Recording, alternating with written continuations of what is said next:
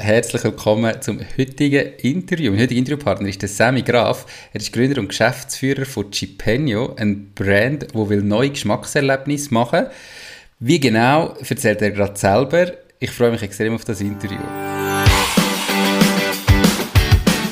Hallo und herzlich willkommen zum Mach dein Ding Podcast. Erfahre von anderen Menschen, die bereits ihr eigenes Ding gestartet haben, welche Erfahrungen sie auf ihrem Weg gemacht haben und lade dich von ihren Geschichten inspirieren und motivieren, um dein eigenes Ding zu machen. Mein Name ist Nico Vogt und ich wünsche dir viel Spaß bei dieser Folge vom Mach dein Ding Podcast. Diese Podcast-Folge wird gesponsert von Fasun. Fasun ist dein Portal, wenn es um Firmengründungen geht. Fasun ist überzeugt, dass jeder und jede seine Ideen verwirklichen kann. Sie bietet dir kostenlose Beratungen und stehen dir als Partner zur Seite. Ihr Team hat schon tausende Gründerinnen und Gründer in die Selbstständigkeit begleitet und kennt den besten und schnellsten Weg zum eigenen Unternehmen. Möchtest auch du deine Idee erleben? Dann gang auf www.fasoon.ch. Hallo Sammy, schön bist du da, wie geht's? Hallo Nico, vielen Dank für die Einladung. Es geht mir gut, danke. Ich freue mich, mit dir über das Thema Geschmackssafari und Geschmackserlebnis zu diskutieren oder eben darüber zu reden. Ich freue mich auch sehr darauf. Ich habe gesagt, ihr wollt irgendwie neue Geschmackserlebnisse bieten. Was genau macht ihr? Was ist Cipenio?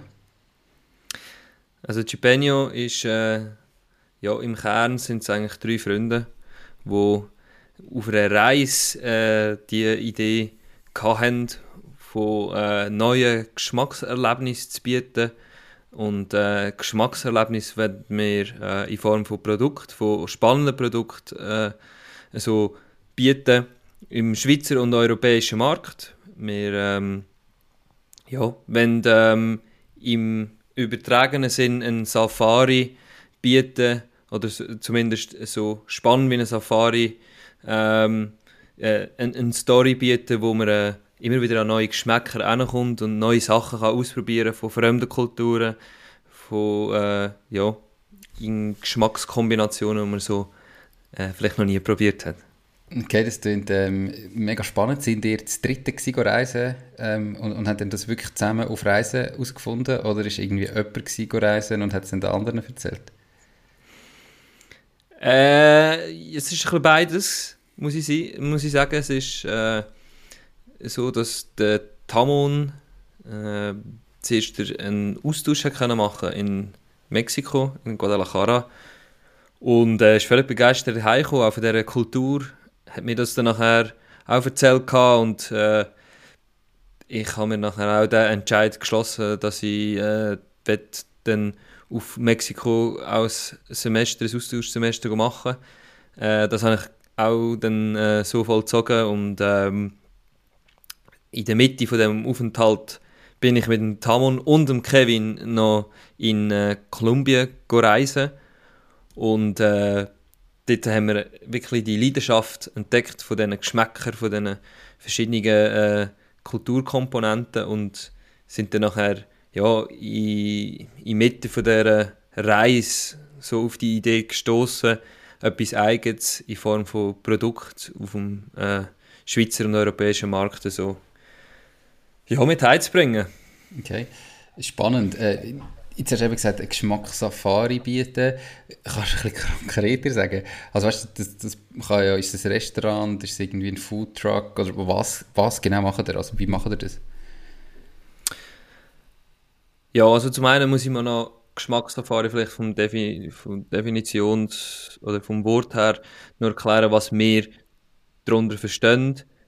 Ähm, ein Geschmackssafari ist über, in übertragenen Sinn zu verstehen. Geschmackssafari ist für uns vielleicht auch so ein bisschen eine Vision, ein, ein ja, ähm, ein, äh, ja, ein Synonym von was wir machen.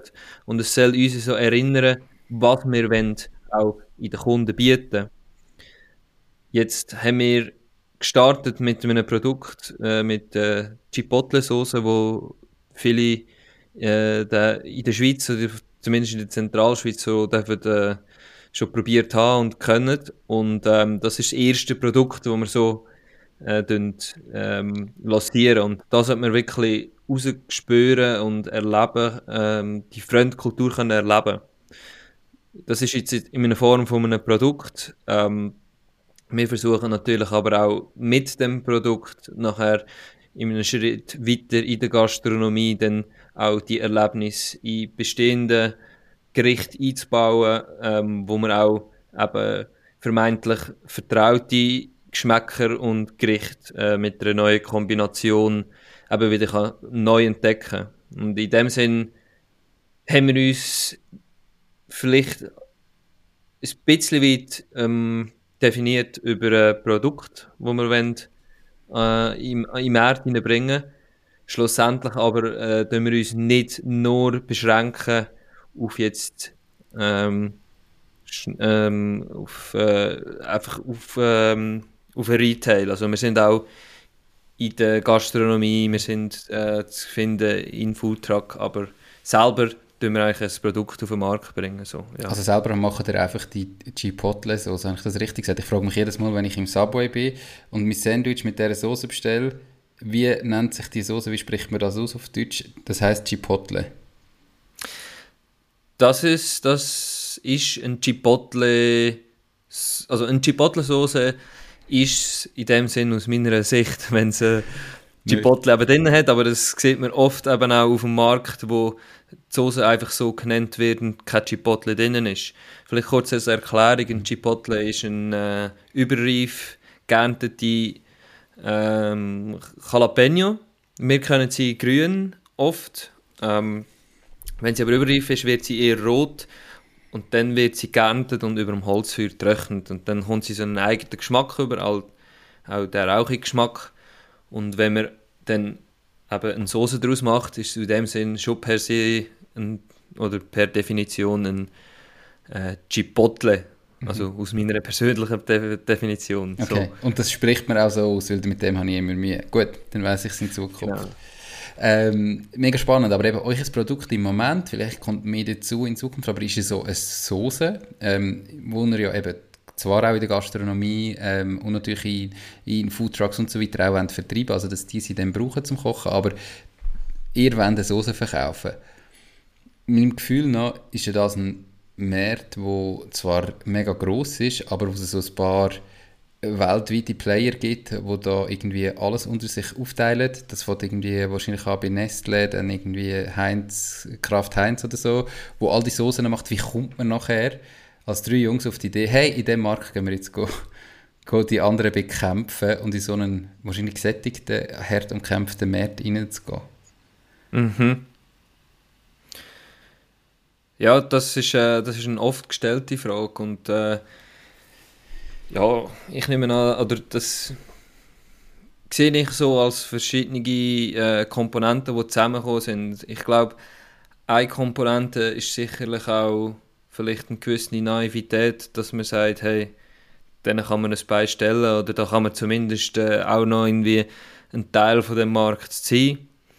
Ähm, ich bin ehrlich, wenn man jetzt das von A bis Z mal genau durchgerechnet hat, dann wären wir wahrscheinlich äh, ja, vielleicht nicht so euphorisch am Anfang. Ähm, nichtsdestotrotz haben wir irgendwie wie dann bewiesen, dass es eben doch noch einen Scheiben abzuschneiden gibt. Ähm, grosse Player sind ähm, sicher der größte Teil vom oder machen den Teil vom Markt aus, sind gross, äh, haben eine grosse Marktmacht in dem Sinn. Ähm, haben aber auch, würde ich jetzt mal sagen, einen Zugzwang, sich wirklich immer Produkte rauszubringen, die halt in der grossen, breiten Masse, ähm, ja, wo alle jetzt mal sagen, abdeckt. Und wir kleinere Hersteller, es gibt auch diverse, äh, es gibt eigentlich, ja, eine coole Szene in der Schweiz, würde ich schon fast sagen, was im Soßenbereich stattfindet. Ähm, traut halt auch neue Produkte rauszubringen und auch anders zu verpacken, ein, bisschen ein nischigeres Marketing zu fahren und so wirklich ähm, ja, halt einen Mehrwert zu bieten, wo die Grossen weniger können. Und wie noch, ähm, ja, um noch auf die Frage zurückzukommen, wie glaube ich wirklich, dass es so verschiedene Umstände sind. Also zum einen das Team, das gut funktioniert hat, zum anderen, dass wir wirklich viele Feedbacks uns äh, angelost haben und uns das rausgenommen haben, wo wir wirklich gedacht haben, das bringt uns weiter oder damit können wir arbeiten. Aber auch eben die Naivität, sage ich jetzt mal, wo wir äh, am Anfang als äh, ja, Branchenfremde äh, vielleicht mitgebracht haben. Ähm, das alles zusammen hat äh, sehr gut zusammengespielt, dass es jetzt äh, so gut funktioniert, wie es heute funktioniert. Dass wir so weit gekommen sind, äh, wie wir jetzt sind und das, obwohl ähm, eben in den Markt reinkommt. Ich, also, ich habe keine Ahnung von dem Markt, gell? aber ich stelle mir vor, du musst da wahrscheinlich, damit du eine gewisse Menge anbringst, jetzt in der Schweiz musst du im Coop stehen, musst in der Migros stehen, musst irgendwie bei möglichst viel, ich weiß nicht, was es noch gibt, dann äh, sparen und so weiter, so viele Verkaufsstellen wie möglich haben. Wie bekommst du die? Also weißt, wie, was musst du machen, damit du jetzt ein Listing bekommst, irgendwo in so einem Coop? Ich glaube, man hört ja immer, die Listings sind brutal umkämpft und irgendwie, eben gerade die grossen Player haben da gemacht, um irgendwie natürlich ihre Produkte reinbringen. Wie kommst du da so als kleiner äh, Schweizer Brand rein? Ja, das ist eine, eine sehr häufig gestellte Frage. Ich glaube, zum einen, wenn ich noch die Intro zu dieser Frage ähm, noch kurz abholen es ist ein Geschäftsmodell, das wir mit diesen grossen ähm, zusammenarbeiten. Es ist natürlich oft ist es Mengenspiel, wo, wo einem nicht anders äh, ja, wo, wo, wo man dann muss mit solchen Grossunternehmen zusammen zu arbeiten. Es gibt aber auch viele Nischen äh, Hersteller und äh, Marken, die ähm, ja, sich so den Lebensunterhalt auch über Messen dann verdienen und über Online-Shop. Wir haben uns aber äh, bewusst gegen das entschieden und haben gesagt, wir wollen wirklich richtig Retail. Und dort ist es wichtig, dass äh, sicher die Strukturen dahinter stimmen. Also du musst verstehen, wie die funktionieren. Du musst verstehen, wie man äh, Warenwirtschaft äh, ähm, ja, richtig, richtig tut, äh, also die Waren richtig bewirtschaften. So. Ähm, du musst verstehen, wie man dann nachher auch von der Qualitätsseite her ähm, muss sich absichern und muss auch äh, Leistungen bringen, dass es äh, so nachher Qualität hat, wo es äh, in, in, in dem Markt so braucht. Ähm, und dann muss halt einfach das Produkt und Kommunikation stimmen. Und ganz abschließend kann ich natürlich nicht sagen, was genau die Parameter sind, wo sie dann nachher ähm, als Ausschlag, ausschlaggebend äh, dünn, äh, so gewichten. Aber ich bin sicher, dass wir ähm, ja, zumindest am Anfang einmal Referenzen muss schaffen, zeigen, was, was äh, dass ich das Produkt verkaufen und dass man auch eine gewisse Professionalität kann an den Tag legen kann, dass sie wissen, okay, wenn wir mit diesen Partnern zusammen arbeiten, dass äh, ja, dass da dass das das Handeln ist von dieser Firma. Mhm. Äh, das haben wir immer gesagt, okay, wir müssen laut sein, also wir müssen wirklich ähm, in, in jensten Kanälen sein, also nicht nur, sage ich mal, Metzgereien, sondern auch Gastronomie, auch Re ähm, also Restaurants, Hotels, äh, wir sind in Badis wir sind eben dann nachher in Grosshandel, ähm, wir haben wirklich geschaut, dass wir so ziemlich alles abdecken. Und das hat sehr gut funktioniert und ähm, ja, haben dann nachher über Referenzen, sage jetzt einmal, auch können Vertrauen gewinnen von äh, immer größeren Firmen und so sind wir nachher auch nachher auf den Radar gekommen von diesen grossen Retailers. Ja. Kannst du da mal ähm, uns auf die Reise äh, mitnehmen, jetzt von Chipenio? Weißt, wenn haben ihr gestartet, wenn ist so die erste fertige Soße bei euch daheim auf dem Tisch gewesen, zum, zum probieren, ob es jetzt aus, dem, aus der Produktion auch so gut ist, wie ihr es euch vorgestellt habt. Bis heute, äh, wo kann man euch heute kaufen? wie viele Stück verkaufen ihr da aktuell? Einfach, dass Zuhörerinnen und Zuhörer eine kleine Idee haben, von was wir da überhaupt reden. Mhm. Wir sind seit fünfeinhalb Jahren unterwegs. Ähm, was heisst unterwegs? Seit fünfeinhalb Jahren besteht die Idee. Äh, das kann man aufteilen in zwei und dreieinhalb Jahre. Das heisst, die ersten zwei Jahre haben wir wirklich als unwissende, äh, branchenferne äh, Freunde ja, versucht, ein Produkt zu das so ja, auf, dem Markt ähm, oder marktwürdig ist. Das äh, mag bei Erfahrenen sicher schneller ähm, sicher schneller klappen als jetzt bei, eben, äh, bei, bei uns dazu mal. Und äh, ja, nach zwei Jahren haben wir diesen Schritt können machen und sind in den Markt eingetreten. Und dann nachher die dreieinhalb Jahre bis jetzt, also seit Beginn oder seit Markteintritt bis jetzt, ist eigentlich wirklich Sales, Sales, Sales gewesen. Das ist so ein bisschen die grobe, Aufteil die grobe Aufteilung. Und am Anfang hat sich das wirklich so definiert, dass ich noch in Mexiko gewohnt habe. Und äh, durch das, dass ich in dem Umfeld war von Austauschschülern, habe ich so, wie zu sagen, äh, so, ja, fast ganz Europa, wenn nicht Welt, abdeckt gehabt. Oder ich habe Leute gehabt, die ich gesehen habe und kennt habe von Frankreich, von Deutschland, von Dänemark, von der Schweiz. Und weil man in Mexiko halt einfach so viel grilliert, habe ich immer dort Prototypen mitgenommen. Und äh, die ganzen europäischen Länder haben das nachher müssen durchprobieren, äh, wenn man so will. Und ja, so haben wir so wie die ersten Feedbacks bekommen, wo wir gemerkt haben, ja, hey, das könnte funktionieren, das äh, kommt gut an. Zeitgleich haben die Mitgründer, der Kevin und der Tamon, haben das auch in der Schweiz gemacht. An jede Grillpartys haben wir unsere, unsere selber gemachten äh, Prototypen mitgenommen und haben sehr gute Feedbacks von, von, von der Familie, von Freunden oder wer auch immer das probiert haben bekommen und sind dementsprechend auch motiviert worden, dass wir mit dem Produkt äh, ja, das vorantreiben und das wirklich auch ernsthaft verfolgen.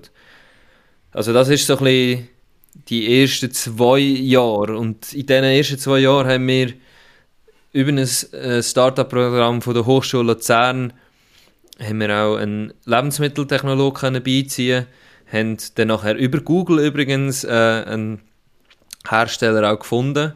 Also da haben wir einfach gegoogelt, Hersteller, Soßenhersteller Schweiz oder...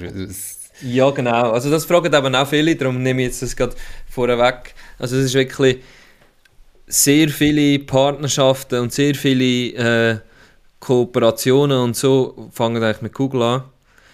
Und ähm, natürlich auch Kontakt mittlerweile, aber am Anfang ist sicher äh, sehr viel über Google gelaufen. Und äh, so haben wir einen Hersteller gefunden, der gesagt hat, okay, ja, er gibt uns eine Chance, er findet das Produkt cool. Und wir haben nachher 300 Kilo hergestellt, 600 Flaschen wo wir äh, innerhalb einem halben Jahr haben müssen verkaufen, wenn so willst. Und ja, wir haben, äh, wir haben am Anfang Stress gehabt, dass wir das nicht schaffen, aber wir haben es nach zwei Wochen schon verkauft gehabt und haben dann gemerkt, okay, es ist ein schönes Feedback ähm, und es scheint wirklich auch ja, das Produkt zu sein, das vielleicht äh, spannend ist, mal zum Probieren. Und so hat das angefangen. Also wir sind 2018 im Dezember im Markt eingetreten, kurz vor Weihnachten. 17. Dezember haben wir noch können, dazu mal bei meinen Eltern daheim 100 Päckchen machen und haben dann noch auf Weihnachten die losschicken. Und das ist so, so der erste, ja, der erste Meilenstein oder so, ähm, wo wir so haben erreicht. Ähm, haben alle für irgendwie das Fond de Chinois an Weihnachten noch spezielle Soße wählen und gefunden, das ist genau das Richtige. Genau, genau. Ja, und auch viel Weihnachtsgeschenk. Mhm. Äh, das funktioniert auch super, weil ähm, ja, es ist äh, ein Geschenk, das nicht so teuer ist, aber trotzdem halt etwas Spezielles. Und da äh, haben wir dort sicher einen, einen, guten Einstieg gehabt, was, äh, ja, was die ersten Verkäufe waren. Ähm, kurz darauf aber Nein, das war ein Jahr später, gewesen, genau. Also im 2019 haben wir dann wirklich auch Klinken geputzt. Also wir sind äh, von Restaurant zu Restaurant und von Metzg zu Metzg. Und man kann natürlich am Anfang, oder, hat man die Referenz noch nicht. Und dann gehst du halt wirklich vorbei und mit, ja, mit einem, fast schon mit einem Buffet gehst du vorbei und sagst, ja, musst du mal probieren und so, es passt super und so weiter. Und so äh, gewünscht du das Vertrauen am Anfang. Irgendwann kannst du von diesen äh, Referenzen auch leben und sagst, oder leben, äh, die bringen dich weiter. Dann kannst du sagen, look, äh, das und das und das Restaurant hat, willst du nicht auch probieren? Die haben gute Feedbacks und so weiter. Und das schaukelt sich das so ein bisschen auf und äh, so tut man äh, das, das Vertrauen vergrößern und vielleicht duplizieren und so weiter.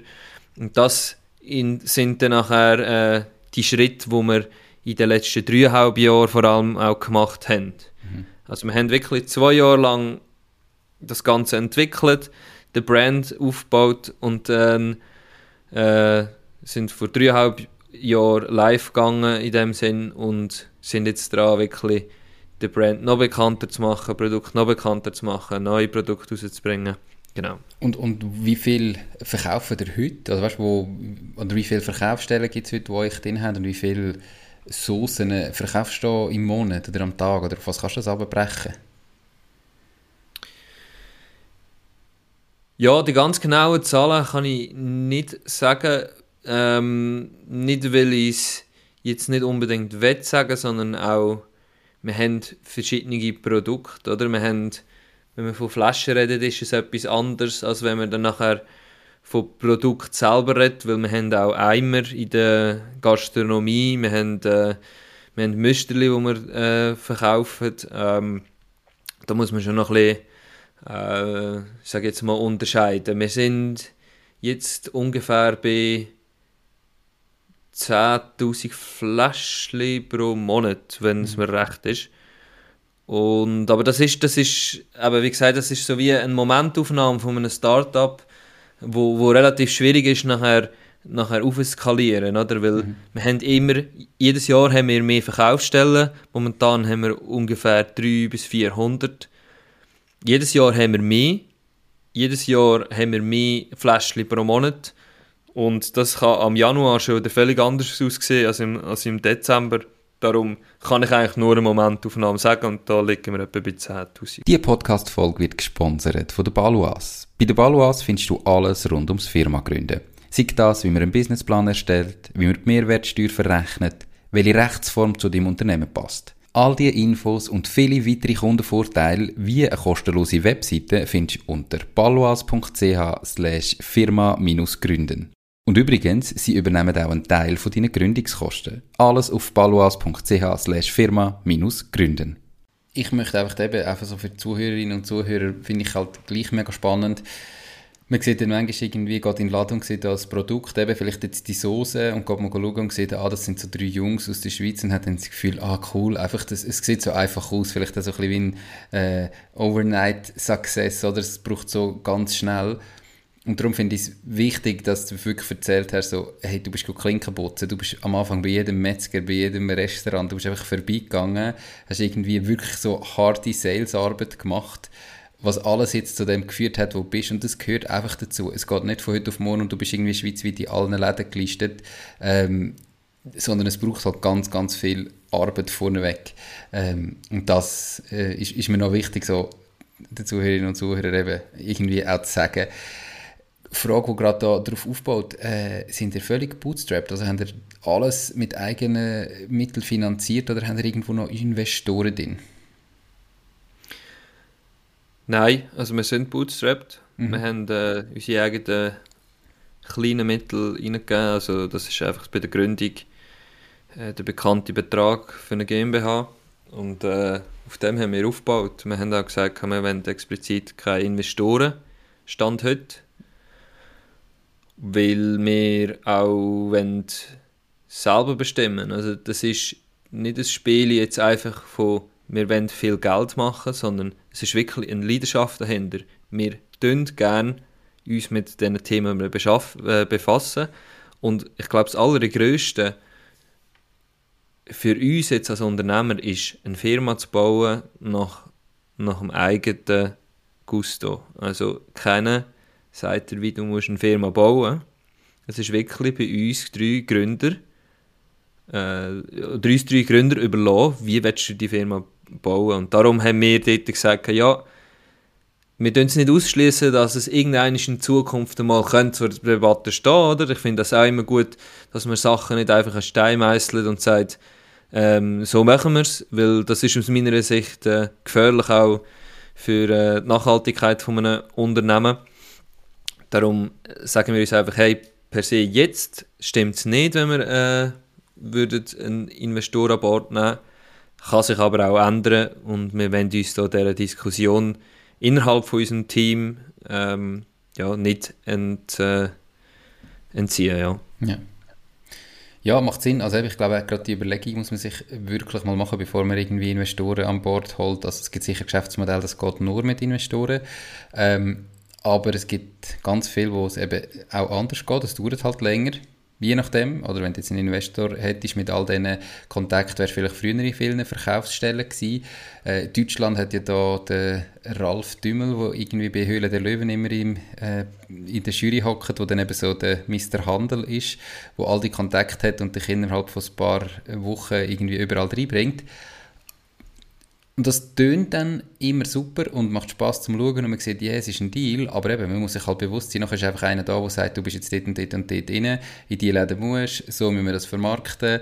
Ähm, und du bist dann als Gründer, hast vielleicht finanziellen Erfolg oder es läuft, aber das ist nicht alles, was es braucht für ein Unternehmen. Oder es geht nicht immer nur ums Finanzielle, sondern es kann ganz viele andere Sachen wichtig sein, ähm, wenn man sein eigenes Unternehmen hat. Und das finde ich natürlich cool, wenn ihr euch, euch das wirklich so überlegt habt und gesagt habt, hey, wir wollen im Moment einfach selber bestimmen und nicht jemanden haben, der nachher sagt, was wir machen müssen oder uns noch reinredet, sondern wir nehmen lieber den härten und längeren Weg, dafür äh, gehört alles uns und sind unsere Entscheidungen. Du hast vorher gesagt, es braucht einen Brand und ich glaube, das ist ja mega wichtig. Also wenn ich mir jetzt vorstelle, ich gehe, äh, keine Ahnung, irgendwo in einen Detailhändler posten und ich kaufe mir eine Soße und in dem Regal ist plötzlich eine neue Soße, Mhm. Wir Menschen sind gewohnt Tiere und tendenziell kaufen wir doch gleich immer das Gleiche. Wie schaffst du es jetzt, oder was machen dir, um einen Brand aufzubauen, wo die Leute wirklich das Gefühl haben, hey, okay, mal, ich, ich probiere das jetzt mal.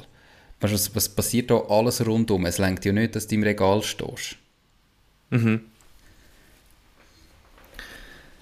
Ja, also zum einen steht man nicht im Regal, wenn jetzt wirklich dir keine Gedanken machst um eine Brand.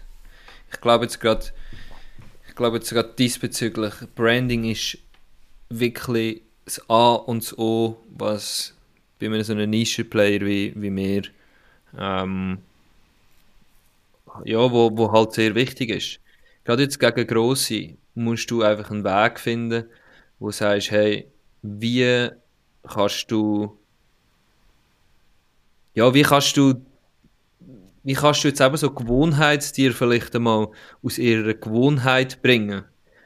Und gerade jetzt dort muss man sich im Branding sehr gute Gedanken machen, hey, äh, was haben wir für einen Mehrwert? Und wenn du sagst, ja, der Mensch ist ein Gewohnheitstier, dann musst du vielleicht das genau aufgreifen und sagen als Marke, was kannst du als Marke schaffen, wo eine Gewohnheit bietet, anders als jetzt ein großer Brand. Und ähm, ja, unsere Story und unsere Authentizität, unsere, unsere Leidenschaft widerspiegelt sich eigentlich in unserem Brand innen. Also wenn du Chipenio isst, wenn du Chipenio Content äh, tust, konsumieren, dann konsumierst du eigentlich einen von unseren drei Freunden, wenn sie so Watch im übertragenen Sinn. Und das ist halt etwas Vertrautes. Also du hast ein Gesicht dahinter, du hast eine Story dahinter, du hast ein Erlebnis dahinter und das sind Sachen, wo, wo, wo mit Glücksgefühl und Glücksmoment von den Konsumenten kannst verbinden, oder? Wenn du sagst, einfach jetzt mal ein Beispiel, wenn du die, die Reise tust, erklären von, wie du in dieser Stadt rumlaufst und da irgendwie einen Geschmack in der Nase hast, den du so nicht kennst und Musik hörst, die du so in der Schweiz nicht kennst und äh, du musst nicht dort gewesen sein, dass du dir das bildlich kannst vorstellen und vielleicht tust du dir das vorstellen in Italien, oder? Das kann ja auch sein, dass du irgendwie in Neapel unterwegs bist. Gut, das mit den Gerüchen aber mit, äh, mit der Gericht vielleicht, wo du dann nachher dort siehst. Und jeder hat dort auch wieder irgendwie eine Story, die er dazu verknüpfen kann. Und so können wir mit unserem Brand auch etwas erklären, wo durchaus vertraut ist, wo eigentlich dann ein Gewohnheitstier an etwas hinführt, wo er dann nachher ein, neue positive, ein neues positives Erlebnis hat. Darum noch einmal auf die Frage zurückzukommen, finde ich, ist es mega wichtig, dass ein kleiner Brand eine mega starke Marke schafft, äh, eine Signatur darunter setzt, wo er authentisch ist und äh, so ein Gewohnheitstier in der Gewohnheit kann abholen ihn aber dann auf etwas Positives, in unserem Fall jetzt der beste Geschmack, ähm, kann äh, ja, dazu leiten und äh, dann auch weitere positive Erfahrungen so können schaffen Das klingt extrem sinnvoll, wenn du das so erzählst. Äh, kannst du vielleicht ein bisschen Insight sagen, wie du das machst? Also weißt, wie gehst du vor? Wie kannst du eine Marke so schaffen? Weißt du, mhm. was braucht es da dazu? Wie gehst du da vor? Ja, also ich äh, predige eigentlich immer das Gleiche. Und wo man, äh, ja, wie soll ich sagen, ich habe nie wirklich Branding studiert, ich habe nie wirklich irgendwie einen, einen, einen Abschluss oder so im, in einem Branding oder so äh, gemacht, aber ich habe eine Ansicht, wo, wo ich wirklich im tiefsten glaube, dass es unglaublich wichtig ist, egal was du machst. Das heißt, ein Brand muss nicht ein Produkt sein, ein Brand muss nicht eine Firma sein, es kann auch eine Person sein. Und was sind sympathische Personen? In der Regel sind sympathische Personen jemand, der authentisch ist. Das heißt, wenn du zum Beispiel jetzt ein, äh, ein Date hast und äh, du gehst auf das Date und bist dich selber, die Person merkt so, ah, okay, ja, irgendwie voll vertraut. Die Person ist genauso, wie sie, wie sie halt erzählt. Jetzt gehst du aber auf ein Date, wo jemand dort ist und sagt, ja, also ich bin mega erfolgreich und äh, ja, ich habe, also ein teures Auto hätte ich auch und äh, du merkst irgendetwas, hey, es, es, stimmt irgendwie nicht ganz, was ist, was ist nicht authentisch. Und in der Regel kannst du jetzt da auf deine eigenen Beziehungen, sei es jetzt zu einer Person, sei es jetzt zu deiner Freundin, Freund, was auch immer, oder eben auch zu Firmen, hast du eine Beziehung. Und wenn die Beziehung in, in einem authentischen Verhältnis ist, dann ist aus meiner Sicht das, äh, ähm, wird das sympathisch wahrgenommen.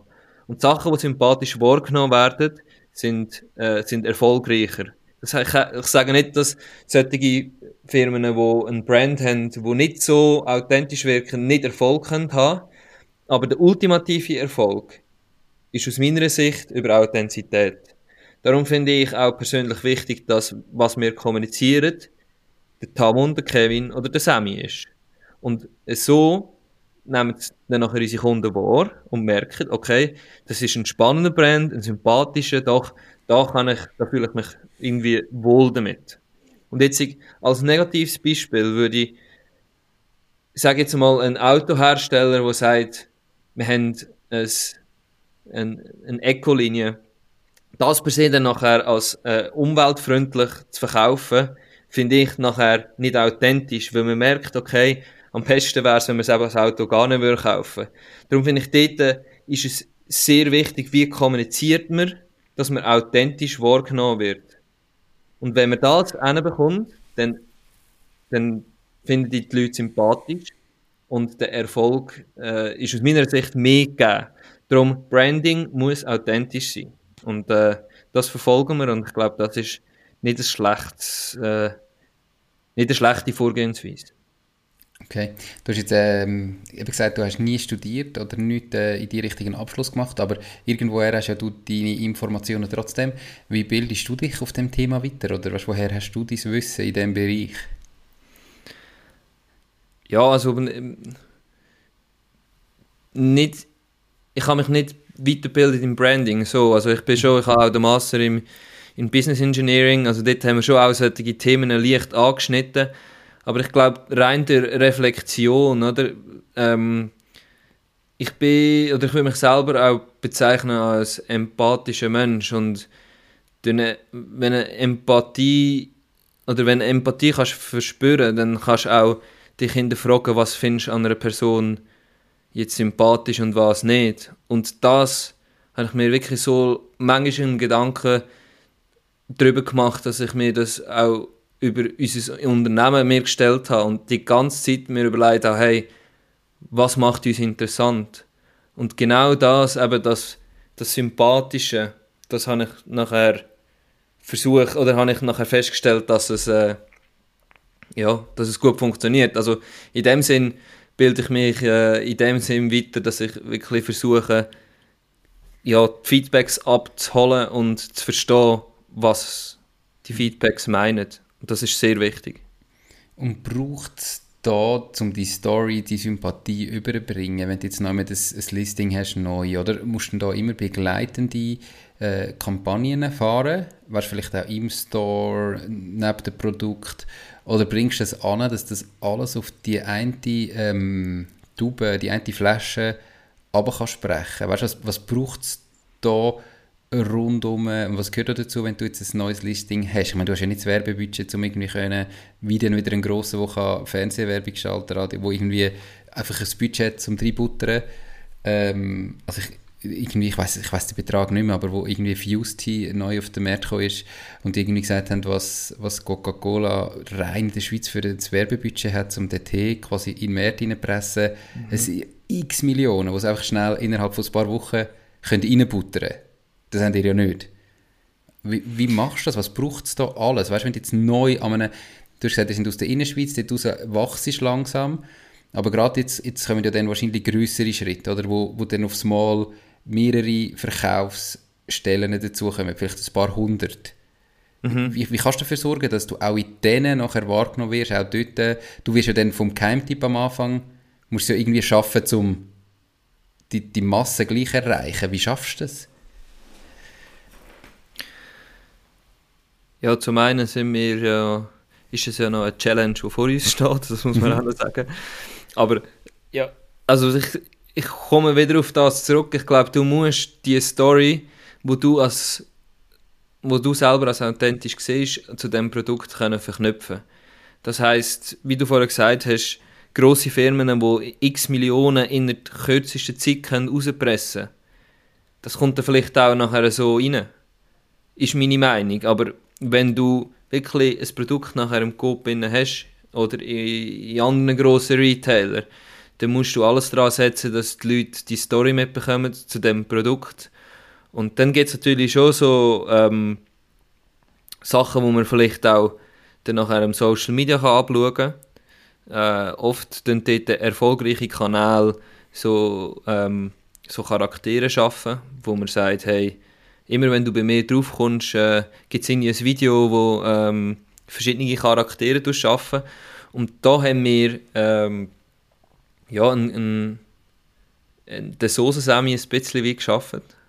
mhm. äh, das ist zwar auch ein bisschen, Zusa äh, so ein bisschen äh, wie soll ich sagen, ja, auch so ein bisschen für Zufall verdanken, aber wir haben das in einem, in einem Radiospot, Inhouse-Radiospot im Coop äh, ausgestrahlt und der hat sehr gut funktioniert. Das heisst, die Leute haben so gemerkt, hey, der Sosa Sami, das ist irgendwie eine Person, die man sich per se kann vorstellen kann und irgendwie ein Bild dazu machen und das ist wirklich so etwas, wo wir weiterspinnen und dass wir von den von diesen Gründern reden und auch von, von dem Spirit, von dem Reisen, von diesen Erlebnissen.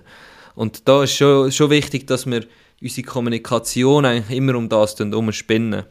Klar ist auf unserer Etikette äh, irgendwie ein limitierter Platz, aber auch dort haben wir zum, zum Beispiel einen QR-Code, wo du nachher kommst auf Spotify, wo du nachher kannst mexikanische Musik hören so ein bisschen in das, in das Erlebnis einzutauchen.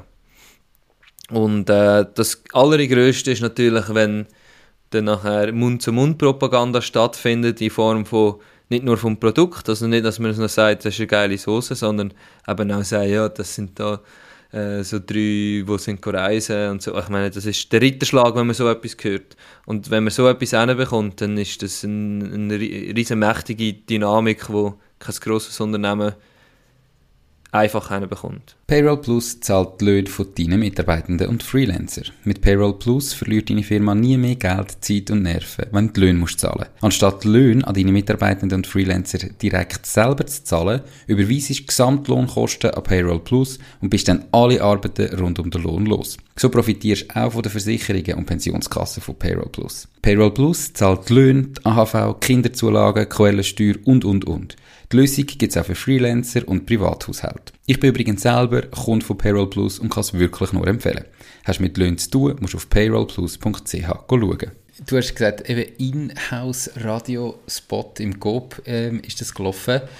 Mhm. Wie funktioniert das? Zahl, zahlst du das? Oder ist das im Interesse von GOP, dass das ausgespielt wird? Oder wie, wie sind da die, die Metrics von dem Ganzen? Wie läuft das? Ja, grundsätzlich musst du alles zahlen. Schon, also es hat alles einen, einen, einen, einen Preis dahinter. Ähm, es ist natürlich dann Verhandlungssache. Es ist, äh, was du der Deal dann be, be, beinhalten. Das ist generell, oder? Also ein Deal, ich sage jetzt, du machst ein Pricing und das heißt immer, ja, eigentlich von unserer Seite her, was bekommen wir? Oder? Also in dem Sinn ist es immer ein, ein, ein, ein Führen und Zurück von, von, von Möglichkeiten, oder? Es ist immer ein, eine Preissache, ähm, also der Preis steht eigentlich gegenüber von was als der Hebel ist. Mhm. Und ähm, ja, also so ein Spot hat, äh, hat einen Kosten, ähm, wo es mit sich bringt ähm, genau sagen, kann ich es natürlich nicht.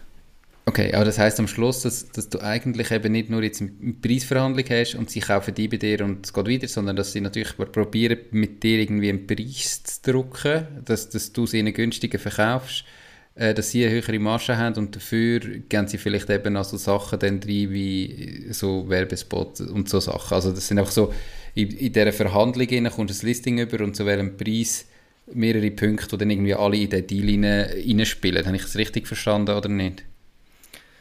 Ja, also über kon konkrete Sachen vom Deal kann ich nicht und wollte ich nicht erzählen. Nein, nein, mir was ähm, alles eben so, was überhaupt alles kann einen Einfluss genau. nehmen, weißt? Genau, einfach aber generell ähm, bei jeder Verhandlung, also das, ja, das nehme ich an, macht jedes Startup so, jede Verhandlung hat eine gewisse Verhandlungsmasse. Und wenn du halt einen tieferen Preis hast, dann hast du irgendwo aber einen höheren Hebel bei etwas anderem. Und halt, wenn du, sag jetzt mal, einfach jemand bist, der sagt, hey, ich nehme drei Kisten im Jahr, kommst bei uns ins Restaurant rein, dann ist unser Hebel klein, oder? Dann ist die Verhandlungsmasse auch irgendwo klein. Und dann, äh, ja, steht das nachher auch nicht über, äh, gegenüber von einem, von einem Aufwand, den wir haben. Also das heißt, ein guter Deal für uns wie auch der Geschäftspartner ist immer, wenn man einen gesunden Dialog hat über Verhandlungsmasse, dass es für beide stimmt. Weil alle Partner, die wir heute zusammenarbeiten, auch die grössten, sind wirklich äh, mit uns im Boot. Das heißt, es macht beiden Freude, monetär, ähm, performancemäßig und es muss es auch machen, wenn es nur für eine Person oder für eine Partei eben eine Win-Situation ist, dann wird's auf, ist aus meiner Sicht keine nachhaltige Entwicklung, dann ist es etwas Kurzfristiges. Und ähm, ja, das passiert vielleicht auch oft, sage ich jetzt mal, bei, einem, bei einer Fernsehsendung, wo, wo, wo grosse Hebel verspricht, oder kann grosse Hebel versprechen, wo, man, wo vielleicht durchaus Sinn machen kann, aber es ist immer wieder auch dort eine Verhandlungssache, oder? Man kommt ein Investment über, was ist der Hebel? Und wie lang haltet das an, oder?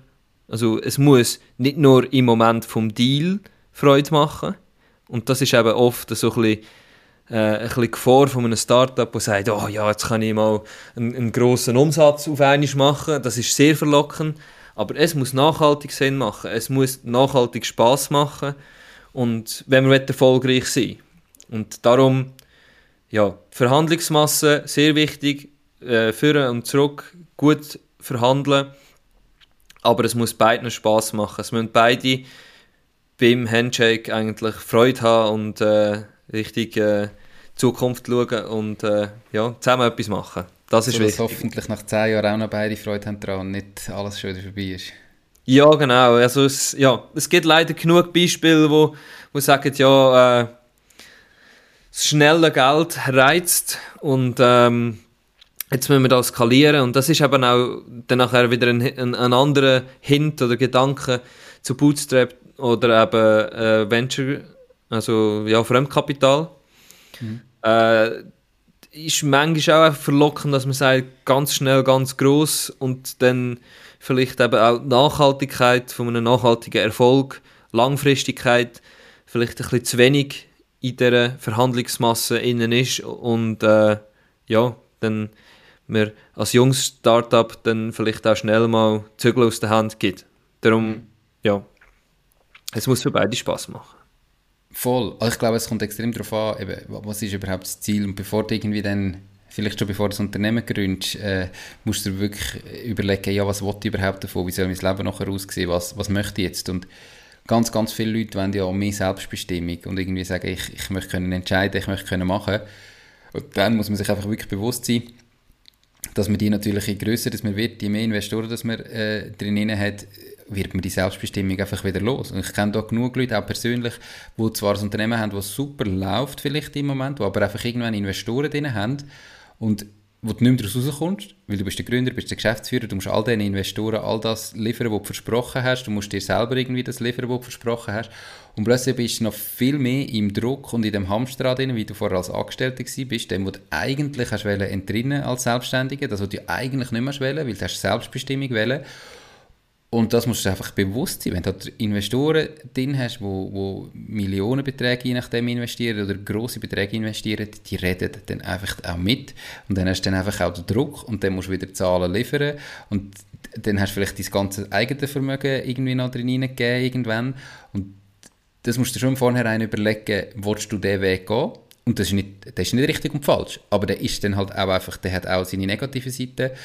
Oder möchtest du das eben genau nicht und dann dauert es vielleicht länger und dann heisst es vielleicht Klinken putzen und es heisst vielleicht andere Sachen. Aber da musst du einfach überlegen, was ist dir wichtig und wie möchtest du deine restliche Zeit auch dein Unternehmen führen und eben hoffentlich in noch zehn Jahren.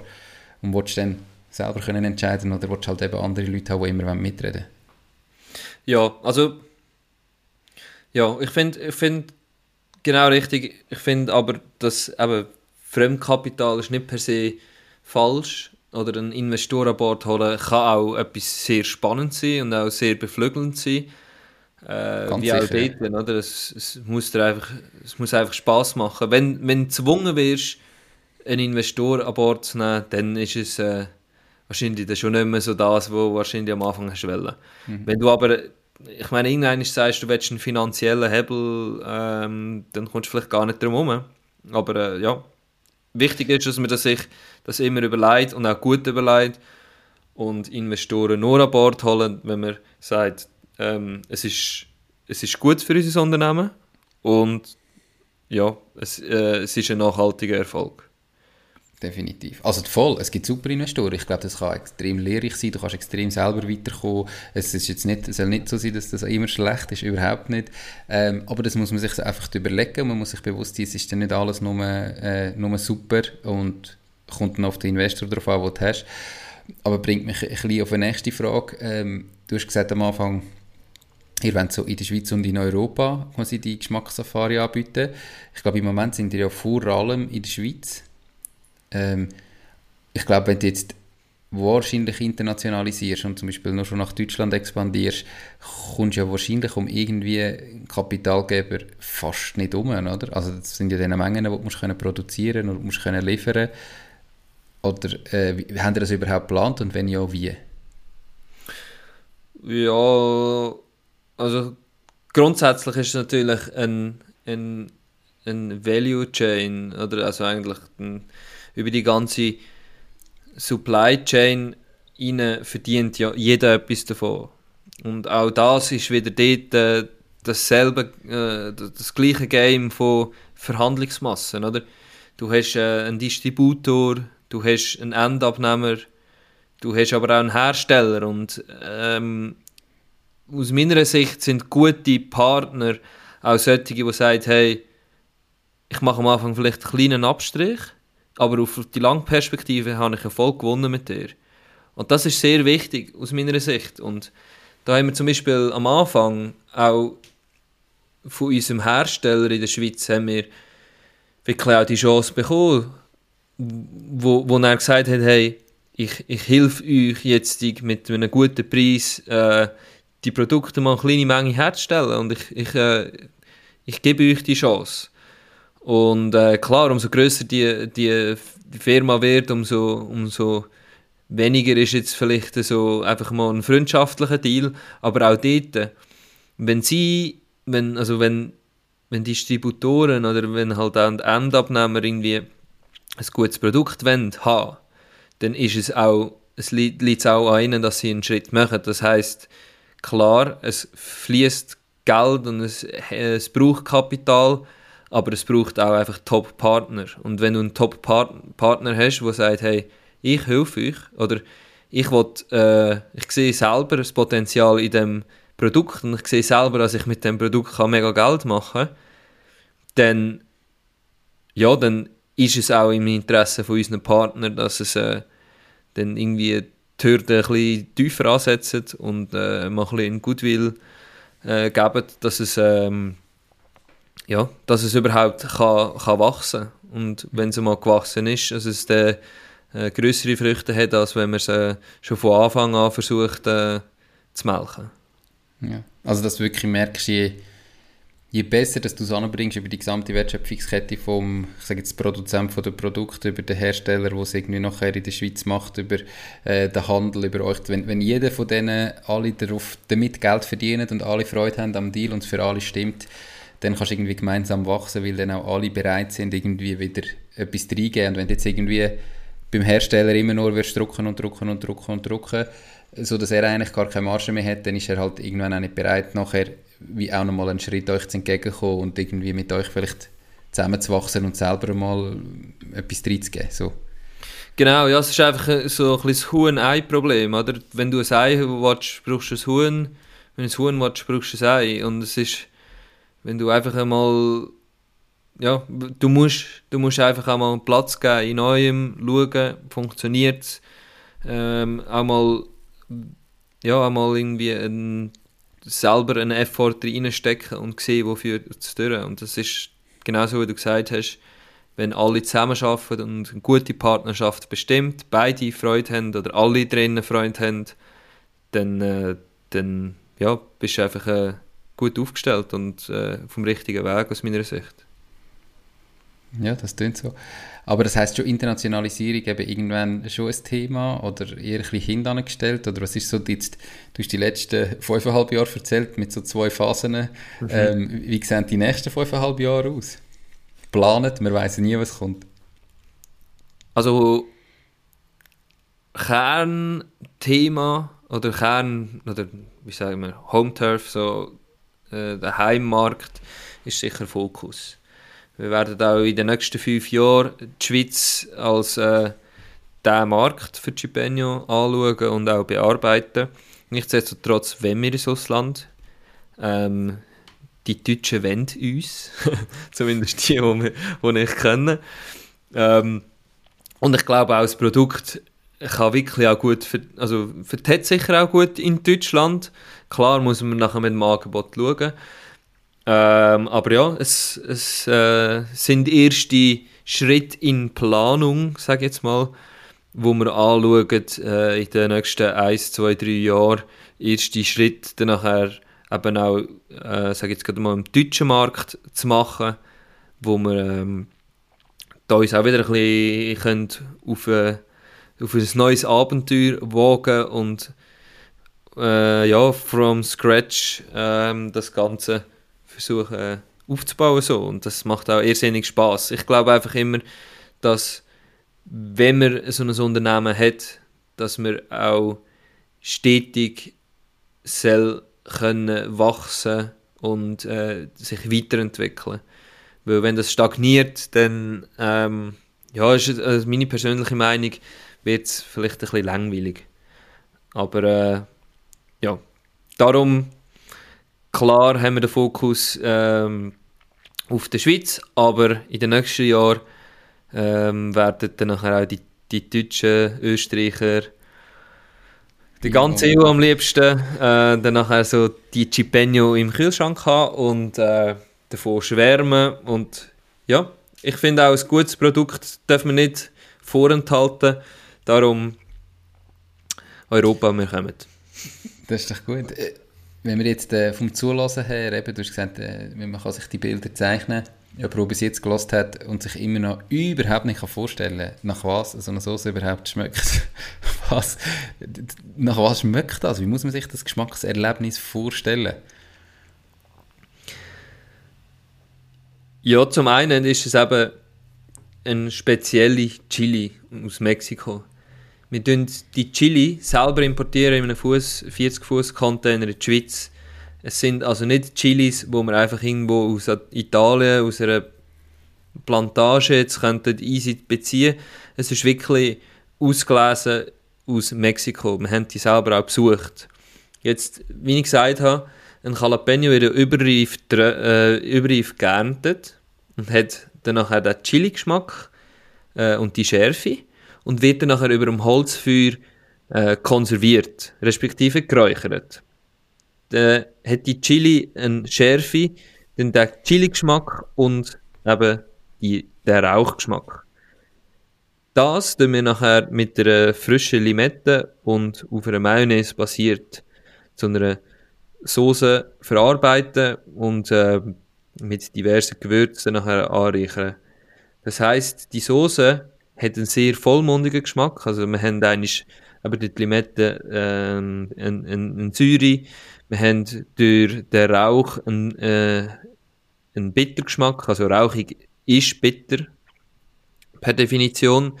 Wir haben ein Süße drin, wir haben Salz drin und ähm, wir haben ja den gesamten Geschmacksbereich abdeckt, in dem Sinn Umami.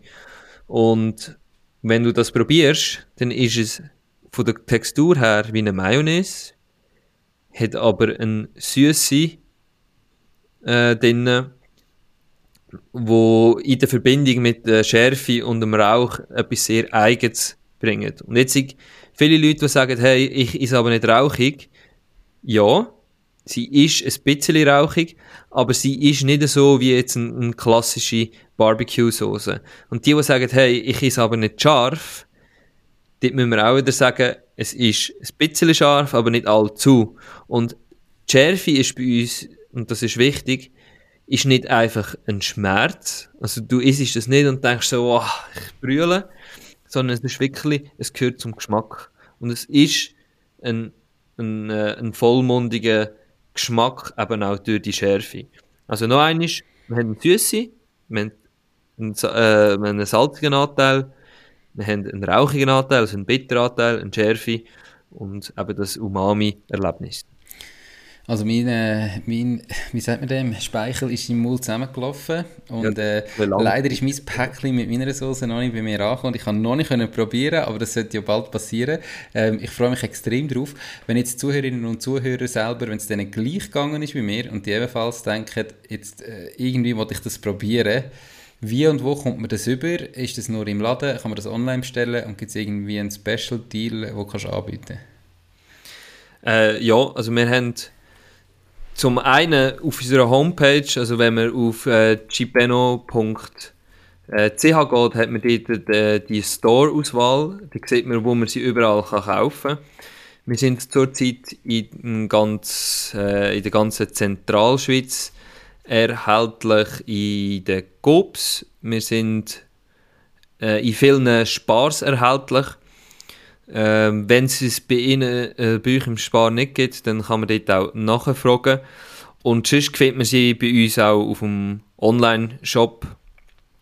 Und ähm, ja, ich bin gerade jetzt am schauen, wo wir den Rabatt gut haben. Ja, es irgendeinen gibt Ja, genau. Es gibt, Also, du könnt, ihr könnt bei uns auf die Homepage gehen und über Mach dein Ding 20, äh, 20% auf äh, eine Bestellung so abbuchen. Genau. genau. Was man einfach muss erwähnen ist eben beim, äh, beim Versand, gell, beim Online-Shop äh, kommt halt Versandkosten, ähm, die noch ein bisschen zu tragen kommen. Darum haben wir dort ein bisschen einen Rabatt gemacht, wenn es jemand testen will. Günstiger ist es sicher am Schluss trotzdem, wenn man es vor Ort im Laden hat, aber wir sind ja nicht auf Zentralschweiz beschränkt, darum wer vielleicht aus einer Region kommt, wo es noch nicht so viele Verkaufsstellen gibt, kann es trotzdem einmal bestellen und probieren, oder? Ganz genau, ja. Also wir sind zum Beispiel auch im Protega schweizweit und im Top-CC schweizweit erhältlich in gewissen Allegros. Also es hat äh, wirklich mittlerweile viele Verkaufsstellen und äh, wenn es das Jahr in eurer Region noch nicht gibt oder ihr nicht wollt auf, Home, auf unserer Homepage bestellen, dann gibt es äh, sicher mehr Möglichkeiten auch dann nächstes Jahr. Das klingt sehr gut. Und so eben, der Code macht dein Ding 20, gibt 20% Rabatt, wird alles verlinkt und beschrieben in den Show Notes auf der Webseite www.mach-dein-ding.ch und wer das Ganze auf YouTube als Video schaut, unterhalb vom Video. Sammy, hey, merci viel, viel mal. Wir sind jetzt gerade bei einer Stunde Aufnahme. Ist extrem schnell vorbeigegangen. Ähm, danke vielmals für all deine Insights zu dem Thema äh, Marketing respektive Branding, wie dass man überhaupt einen Hersteller findet, nämlich einfach über Google und wie ihr es so gemacht habt in der ganzen Zeit. Ganz viel Erfolg in Zukunft. Ich freue mich mega auf die Soße, wünsche dir noch ganz einen schönen Tag und bis gleich. Vielen herzlichen Dank, Nico. Ciao, ciao, mach's gut. Tschüss, merci. Das war es auch schon mit dieser Podcast-Folge. Ich bedanke mich ganz herzlich fürs Zuhören. Ich würde mich außerdem extrem freuen, wenn du auf meine Webseite www.mach-deis-ding.ch wirst gehen und dich dort in mein Newsletter einträgst. Damit kann ich dich über neue Folgen und Themen, die dir helfen, dein eigenes Ding zu starten, informieren. Nochmal danke vielmals fürs Zuhören und bis zur nächsten Folge vom Mach Dein Ding Podcast. In dem Sinn, alles Gute und bis dann. Dein Nico.